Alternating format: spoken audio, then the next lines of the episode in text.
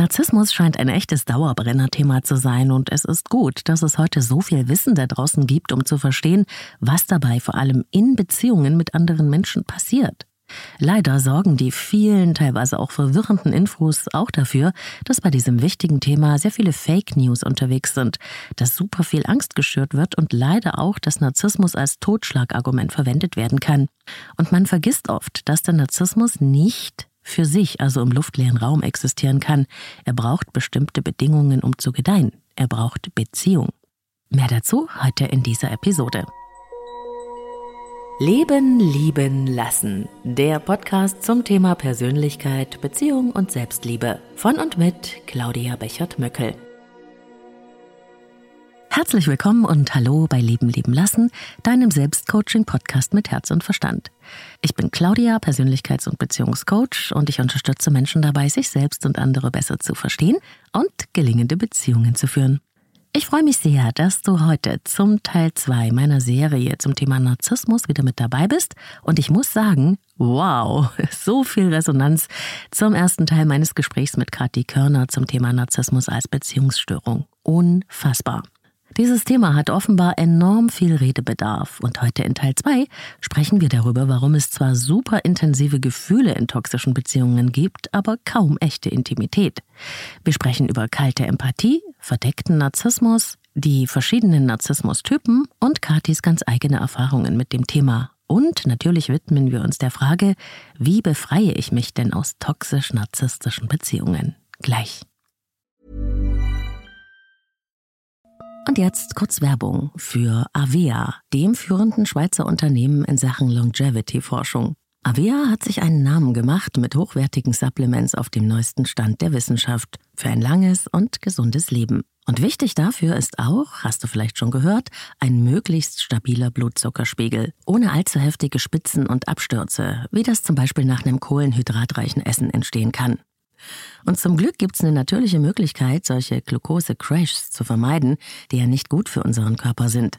Von Avea gibt's den Stabilizer mit einer revolutionären blutzuckerstabilisierenden Formel. Im Stabilizer sind drei natürliche Inhaltsstoffe und die blockieren ca. 40 Prozent der Kohlenhydrate beim Essen. Das bringt deinen Blutzuckerspiegel in Balance, wenn du mal was richtig Kohlenhydratreiches isst, wie zum Beispiel einen Geburtstagskuchen eine Kapsel vor dem Essen, wenn es zu üppig wird, und die Zuckercrashs bleiben aus, und zwar auf die natürliche Weise dank weißem Maulbeerblatt und Berberin, die im Stabilizer drinstecken.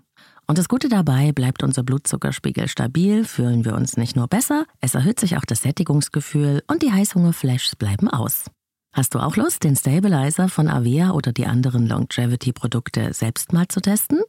Mit dem Code LLL bekommst du 15% auf deine erste Bestellung und du kannst risikofrei testen, denn Avia bietet eine 90-Tage-Geld-Zurück-Garantie. Link und Rabattcode findest du in den Shownotes dieser Episode. Ja, es wird Zeit, Licht ins Dunkel zu bringen zum Thema Narzissmus und deshalb habe ich mir die Therapeutin Kathi Körner eingeladen, die Expertin ist für Bindungsstörungen, Bindungstrauma und für Themen wie Co-Abhängigkeit und eben Narzissmus. Und Kathi Körner geht da wirklich in die Tiefe. Sie macht sehr viel Aufklärungsarbeit, was ich sehr schätze. Kathi sagt, Narzissmus ist eigentlich eine Beziehungsstörung, eine destruktive Beziehungsstrategie. Aber darüber wird sie uns gleich mehr erzählen.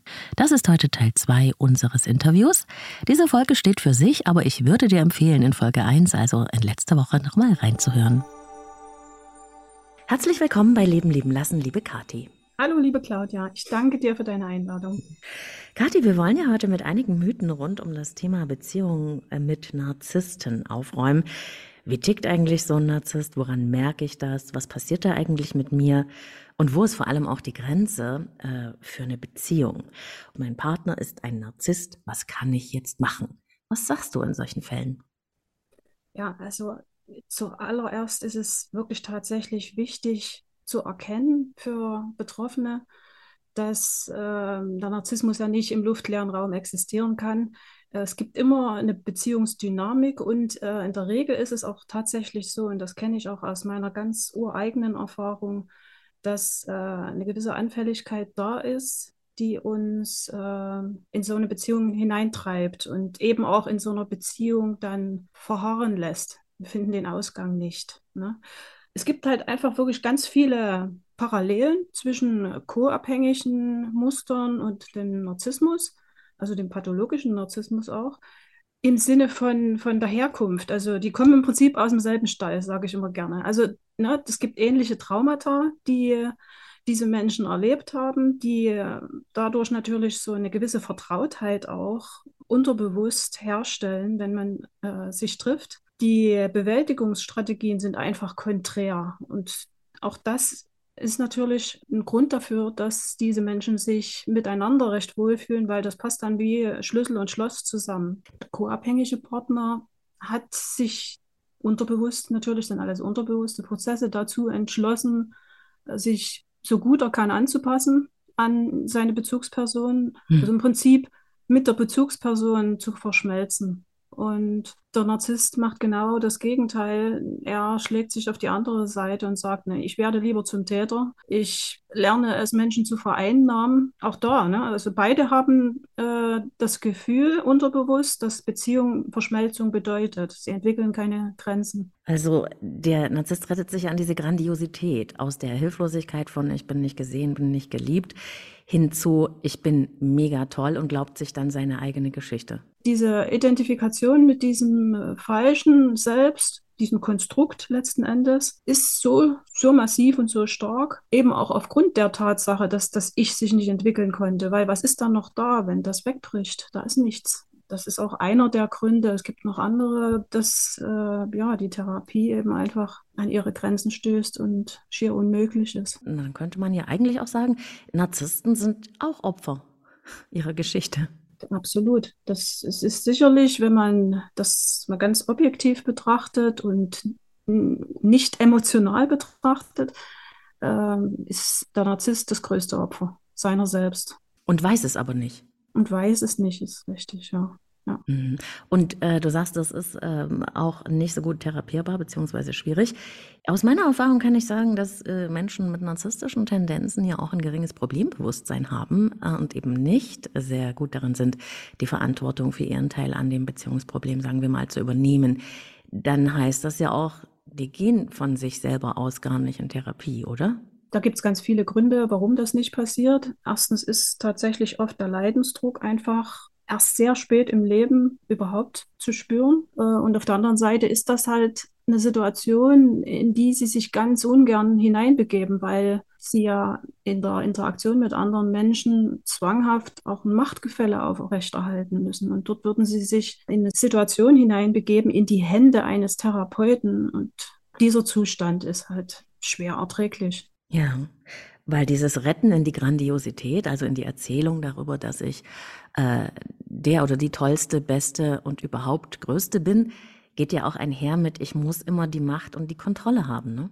Aber das, ne, diese Fassade der Unverletzlichkeit äh, ist halt, das, das ist, glaube ich, wichtig zu verstehen. Das hilft uns im Umgang mit, mit Menschen, die dieses, dieses Krankheitsbild entwickelt haben. Ist auf der anderen Seite tief im Innern halt ein traumatisiertes, verwundetes Kind, was sich wertlos fühlt und was sich unterlegen fühlt. Sodass also der, der pathologische Narzissmus im Prinzip ein Kompensationsversuch ist. Das ist äh, super verständlich.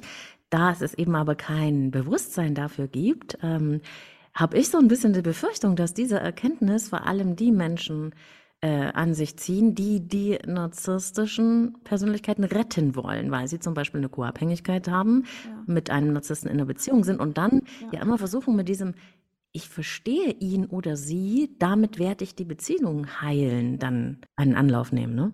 Jemand, der sagt, ich verstehe den Narzissten und ich versuche ihn zu heilen, der hat es halt nicht verstanden, nicht wirklich in der Tiefe verstanden. Wenn man die Zusammenhänge sich nochmal genauer anschaut, ist es ja tatsächlich so, der, der, der Narzisst braucht einen Partner. Er ist co-abhängig. Er braucht den Partner, weil aus, aus verschiedenen Gründen.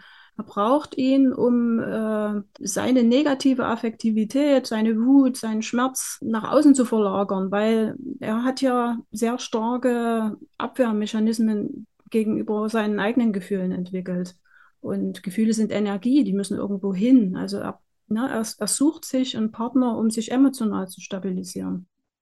Mhm, aber es ist eben auch eine Beziehungsstörung und deswegen braucht es halt immer auch äh, jemanden, der das duldet und seine eigenen Grenzen auch immer wieder übergehen lässt und dem ja auch mit der Zeit die Kräfte schwinden. Ne?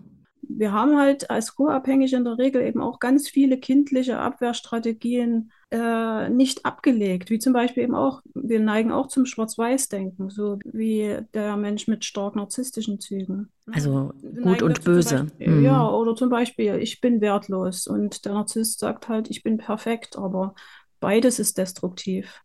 Dieses Splitting, dieses Schwarz-Weiß-Denken äh, ist in der Regel eben auch bei beiden Partnern da. Ja, da ist so eine Polarisierung, ne? Auf der einen Seite bei dieser Beziehung Co-Abhängiger und Narzisst, da wird halt auf der einen Seite des Pols die Stärke ausgelebt, des größten Selbst und auf der anderen Seite eben dieses kleine Selbst, ne? Dieses abhängige Selbst. Aber es gibt keine innere Balance in jedem Einzelnen, sondern es ist ein generelles Ungleichgewicht, ne? Ja, es ist ein Ungleichgewicht, genau. Und äh, die Grenzsetzung anderer Menschen wird persönlich genommen. Ne, das ist auch bei beiden der Fall. Nur, dass das ganz verschieden, wieder gegensätzlich gedeutet wird, die Grenzsetzung anderer. Ne? Der, der co-abhängige Partner sagt dann, oh, ich bin offensichtlich nicht liebenswert. Und der Narzisst sagt sich dann, was ist hier los? Man gibt mir nicht, was mir zusteht. Grenzsetzung anderer wird immer persönlich genommen und das ist im Prinzip ja ein Zeichen für primären Narzissmus, also den Narzissmus, den ein Kind in einer bestimmten Entwicklungsphase hat. Wir haben uns dort nicht rausentwickelt, wenn das noch so stark präsent ist. Und nun äh, höre ich schon, äh, wie Hörerinnen und Hörer Sturm laufen, was sie sagen. Ähm, ich kann da aber nichts dafür. Das ist mir passiert. Und am Anfang war das auch alles, alles nicht ersichtlich, ähm, dass das ein Narzisst sein könnte. Das war so toll. Das war so eine Seelenverwandtschaft. Ne? Und ähm, das ist dann erst passiert und dann war, hatte ich ja schon die Liebe und dann konnte ich nicht mehr loslassen, aber ich kann ja auch nicht einfach gehen, wenn ich ihn oder sie liebe. Was sagst du denn solchen Menschen? Das ist, äh, kann ich alles sehr gut nachvollziehen, weil ich es auch selbst erlebt habe. Die, die anfängliche Anziehung ist sehr stark. Genau, und so entsteht ja auch diese Sogwirkung. Das ist dann so ein bisschen an irgendeinem Punkt wie ein Junkie auf Entzug, ne? Weil ich dann erlebe, dass Menschen tatsächlich immer wieder diese Schlaufe drehen, von sich selber wegzuschauen und ihren Verletzungen und hin zu diesem ich möchte ihn aber verstehen oder sie. Und wenn ich das nur richtig verstanden habe, dann wird alles gut werden. Also dieses Retten wollen ne? und dieses reine Rationalisieren. Also wenn ich mir nur erklären kann, warum dieser Mensch, ne, meine Partnerin, mein Partner das macht, dann wird alles gut werden. Das ist ja auch nur eine Abwehrstrategie, ne? um mich nicht zu sehen. Ja, das ist eine ganz typische Abwehrstrategie der Co-Abhängigen. Äh, diese Retterrolle ist, ist halt auch was, wo wir uns stabilisieren und uns dann versuchen, unseren Wert zu erarbeiten, den wir ja nicht fühlen können. Wie du schon sagst, der, der Außenfokus ist halt dann wieder da und das ist gefährlich und ich kenne das selber.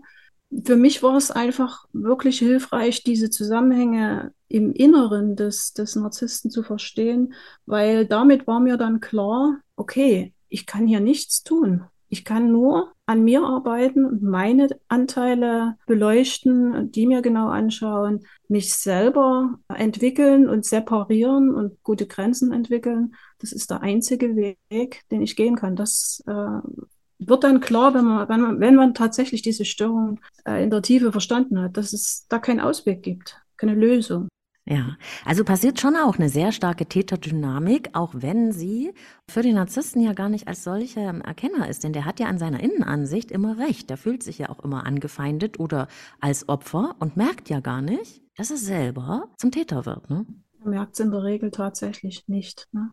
Und hat halt auch wieder was damit zu tun. Ne? Da ist kein stabiler Wesenskern da.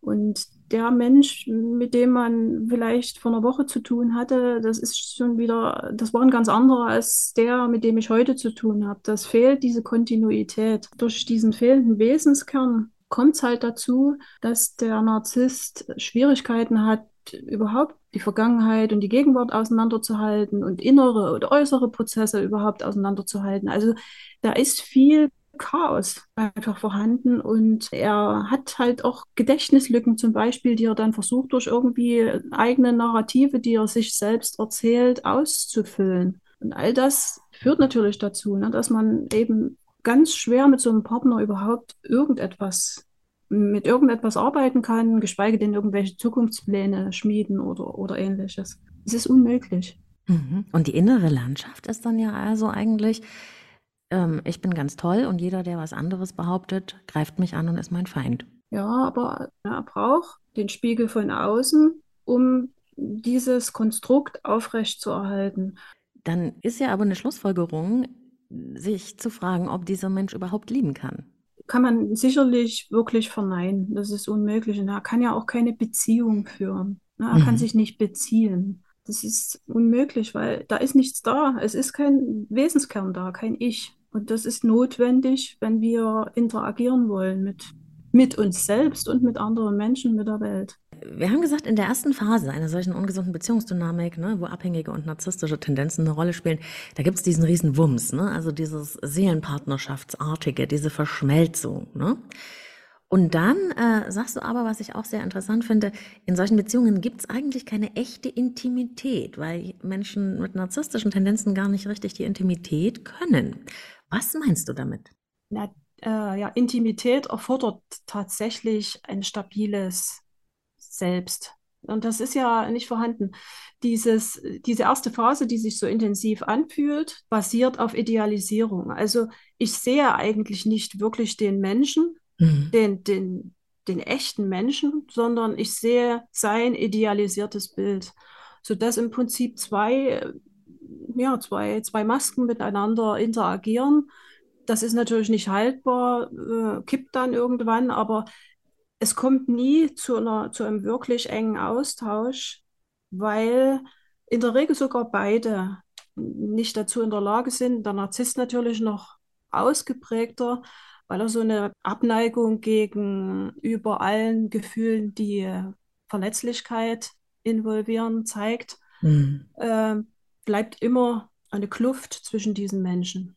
Die Eigenheit beim Narzisst ist, dass er eine kalte Empathie hat. Eine kalte Empathie, das ist ein Begriff, der von einem Professor für Psychologie geprägt wurde von äh, Sam Wagnin, bedeutet, dass er diesen rein, diese rein kognitive Empathie nur hat. Was meint denn das gerade, wenn du das nochmal erklärst? Also Empathie hat im Prinzip drei Komponenten. Die erste Stufe, die ist eigentlich im Prinzip fast angeboren. Also wir, wir merken ja beim Baby, wenn das geboren wird, dass es, ähm, sobald es die Augen öffnen kann, auf äh, die Gefühle der Mutter, wenn zum Beispiel die Mutter das Baby anlächelt, lächelt das Baby zurück. Das ist die erste Stufe, die erste Komponente von Empathie. Mhm die ist von Anfang an da.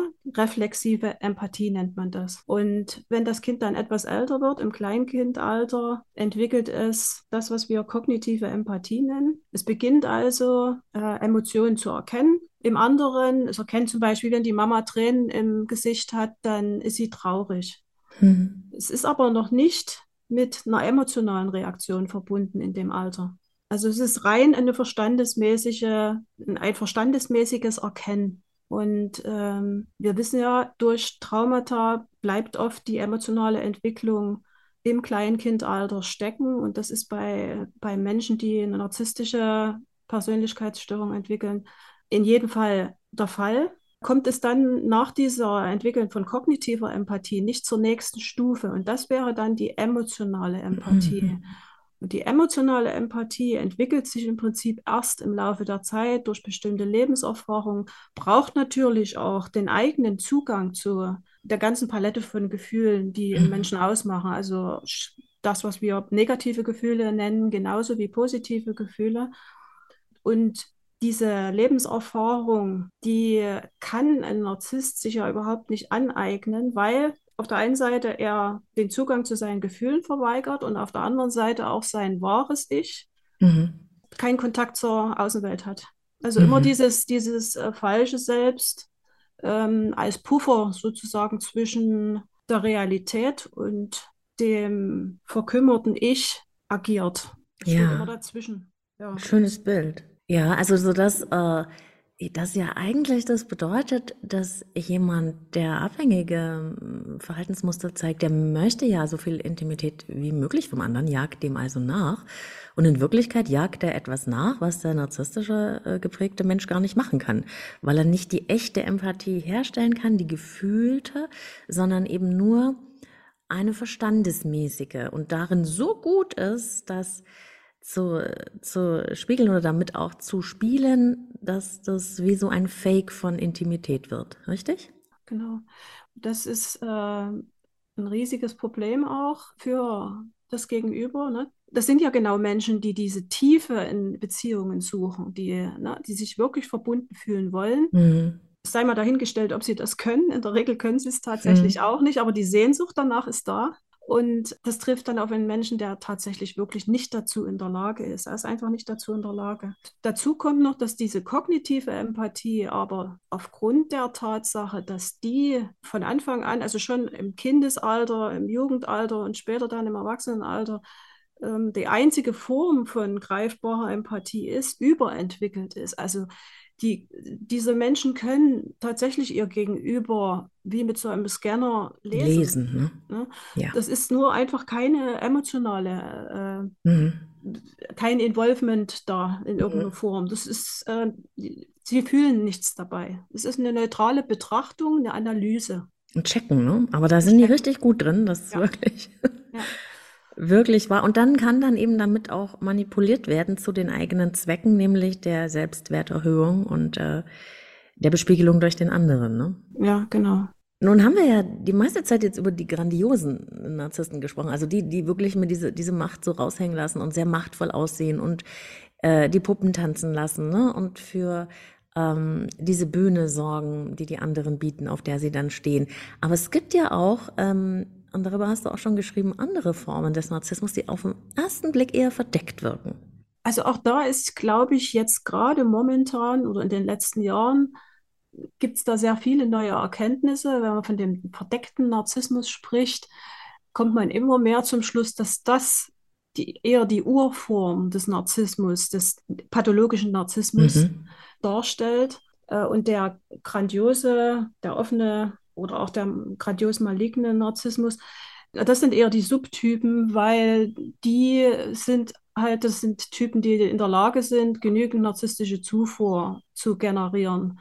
Wenn das nicht mehr der Fall ist, kippen die in der Regel ja dann auch in den verdeckten Narzissmus. Und das ist auch oft im Leben so, das ist nichts Statisches. Diese verschiedenen Narzissmustypen, und da gibt es ja wirklich eine ganze Menge, die man inzwischen definiert hat, ähm, sind nicht stabil, die verändern sich oft im Laufe des Lebens. Ähm, was ist denn so das Typischste am verdeckten Narzissmus? Woran, woran ja, sehe ich denn ja. das? Was wäre denn da so ein typisches Verhalten, wenn man es mal so konkret macht? Na, der verdeckte, na, wir sprechen ja auch von vulnerabel und fragil.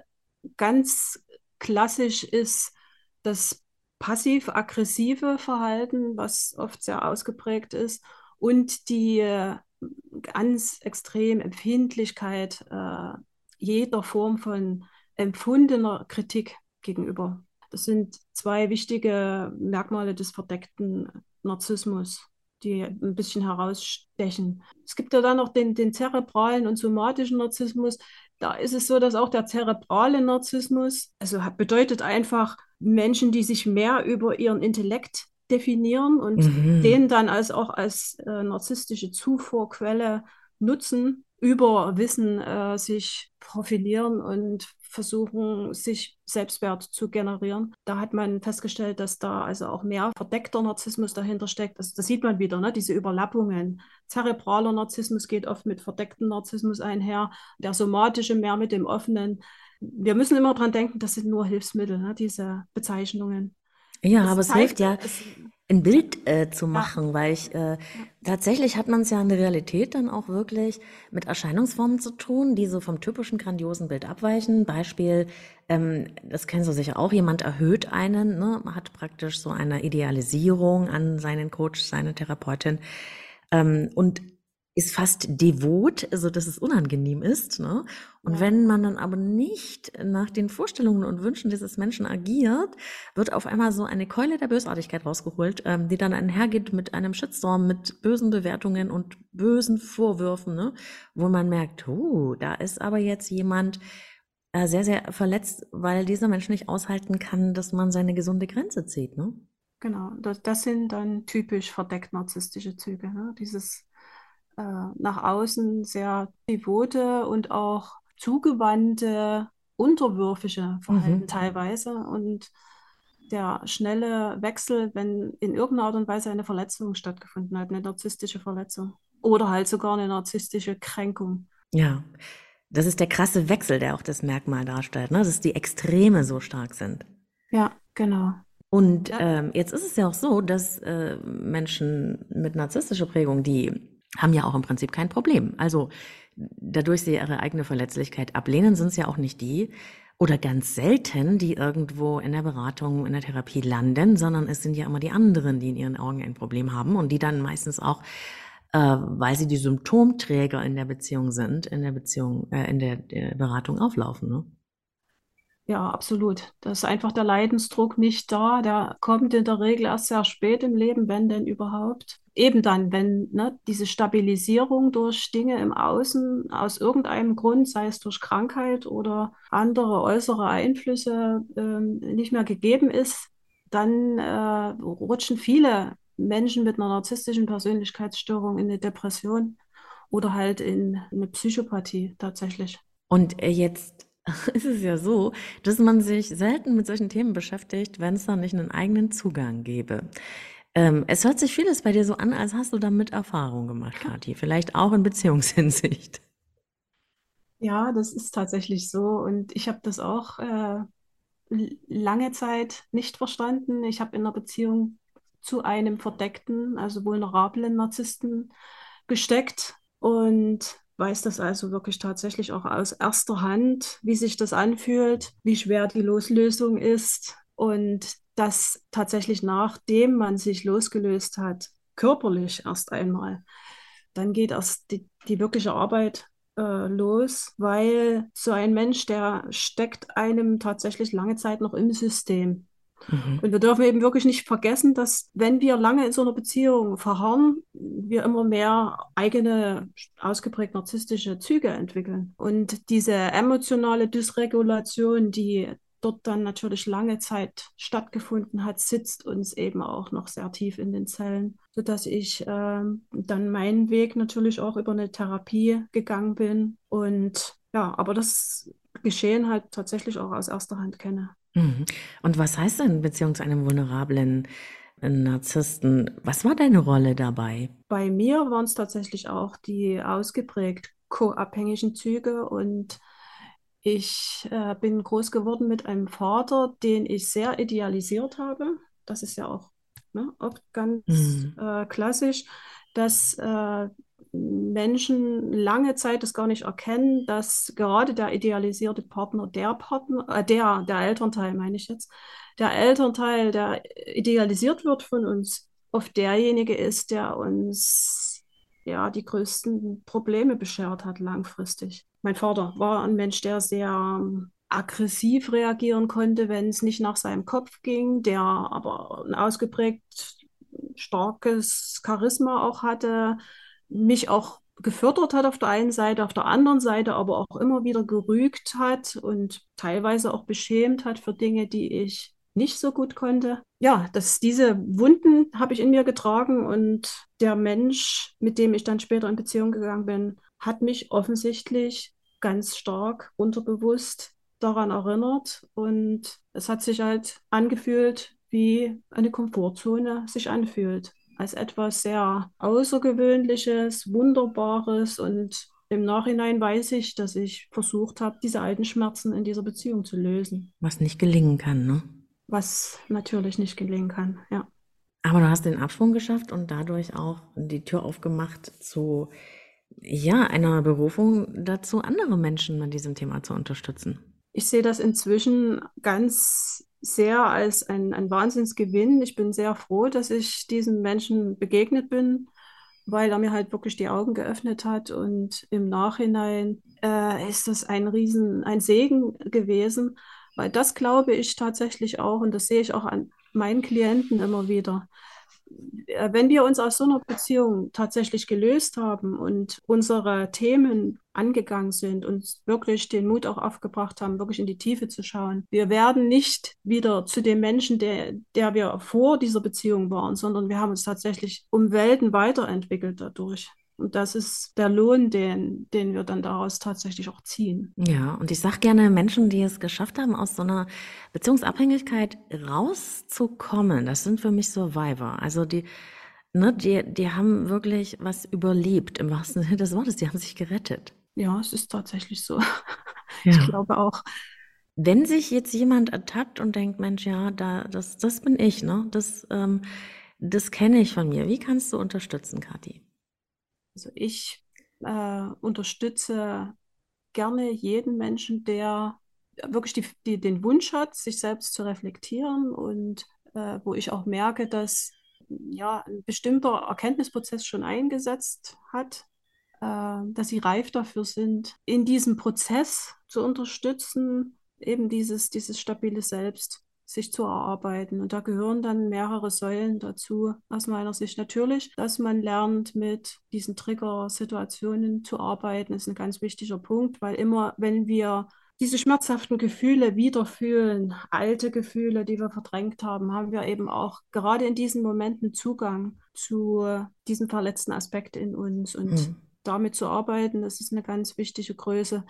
Dann gehört aber in jedem Fall auch dazu, generell einen gesunden Umgang mit unseren Gefühlen zu entwickeln, stabile Grenzen zu etablieren, den uns diesen inneren Kritiker, den auch wir, so wie der Narzisst, beim Narzissten ist es meistens aber noch, eine, noch etwas massiver, den auch wir in uns haben äh, und mit dem wir uns oft identifizieren, den zu lösen, ist auch ganz wichtig, diese innere kritische Stimme. Hm äh, was ein Überbleibsel ist aus internalisierten mhm. Bezugspersonen unterschiedlicher Art. Die Eltern, das können aber auch Lehrer sein oder andere Menschen, die uns sehr wichtig waren. Das ist also auch ein ganz wichtiger Punkt, daran zu arbeiten, dass wir wieder ein gesundes Über-Ich entwickeln. Also so eine innere Stimme, die hat jeder, auch ein gesunder Mensch hat die in sich, die mit uns spricht. Aber ein gesundes Über-Ich ist im Prinzip einfach eine, eine freundliche Stimme, die uns hilft,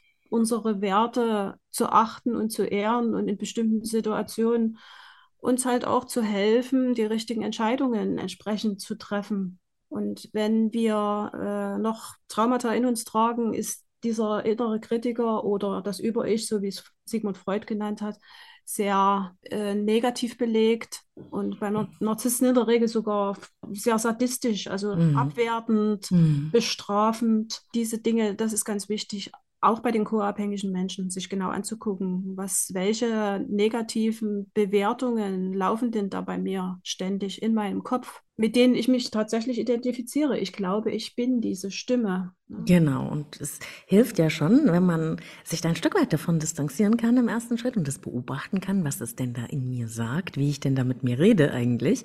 Ja. Ähm, und dass man dann diesen Kritiker in einen Befürworter auch wandeln kann, ne? Dass man sozusagen ein, ein Gegenstück etabliert zu diesem, zu diesem bösen Ich, das so schlecht mit uns spricht, mit dem erhobenen Zeigefinger. Genau, richtig. Und das ist so ein Überbleibsel auch aus der Zeit, wo wir in der Kindheit einfach noch nicht dazu in der Lage waren, anzunehmen, dass wir gute und schlechte Dinge in uns tragen. Jeder Mensch hat das. Also wir hatten in der Kindheit in der Regel nicht die Möglichkeit, alle unsere Gefühle auszuleben. Also da war kein Raum dafür da. Wir sind vielleicht bestraft worden für bestimmte Gefühle oder sie wurden ignoriert oder beschämt in irgendeiner Form.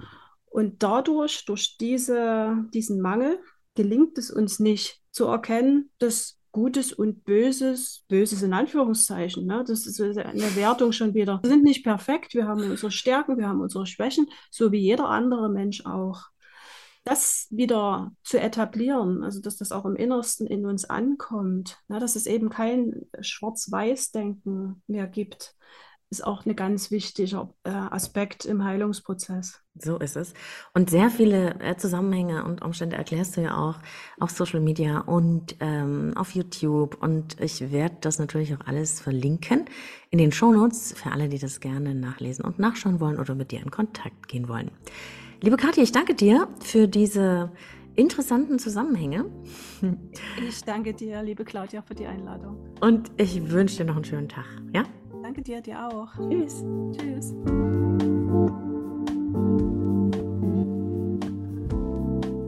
Ich Ich wünsche mir und dir von Herzen, dass du, falls dich dieses Thema in irgendeiner Weise betrifft, so viel Erkenntnis für dich mitnehmen kannst, dass es für dich und dein Leben eine Wirkung hat.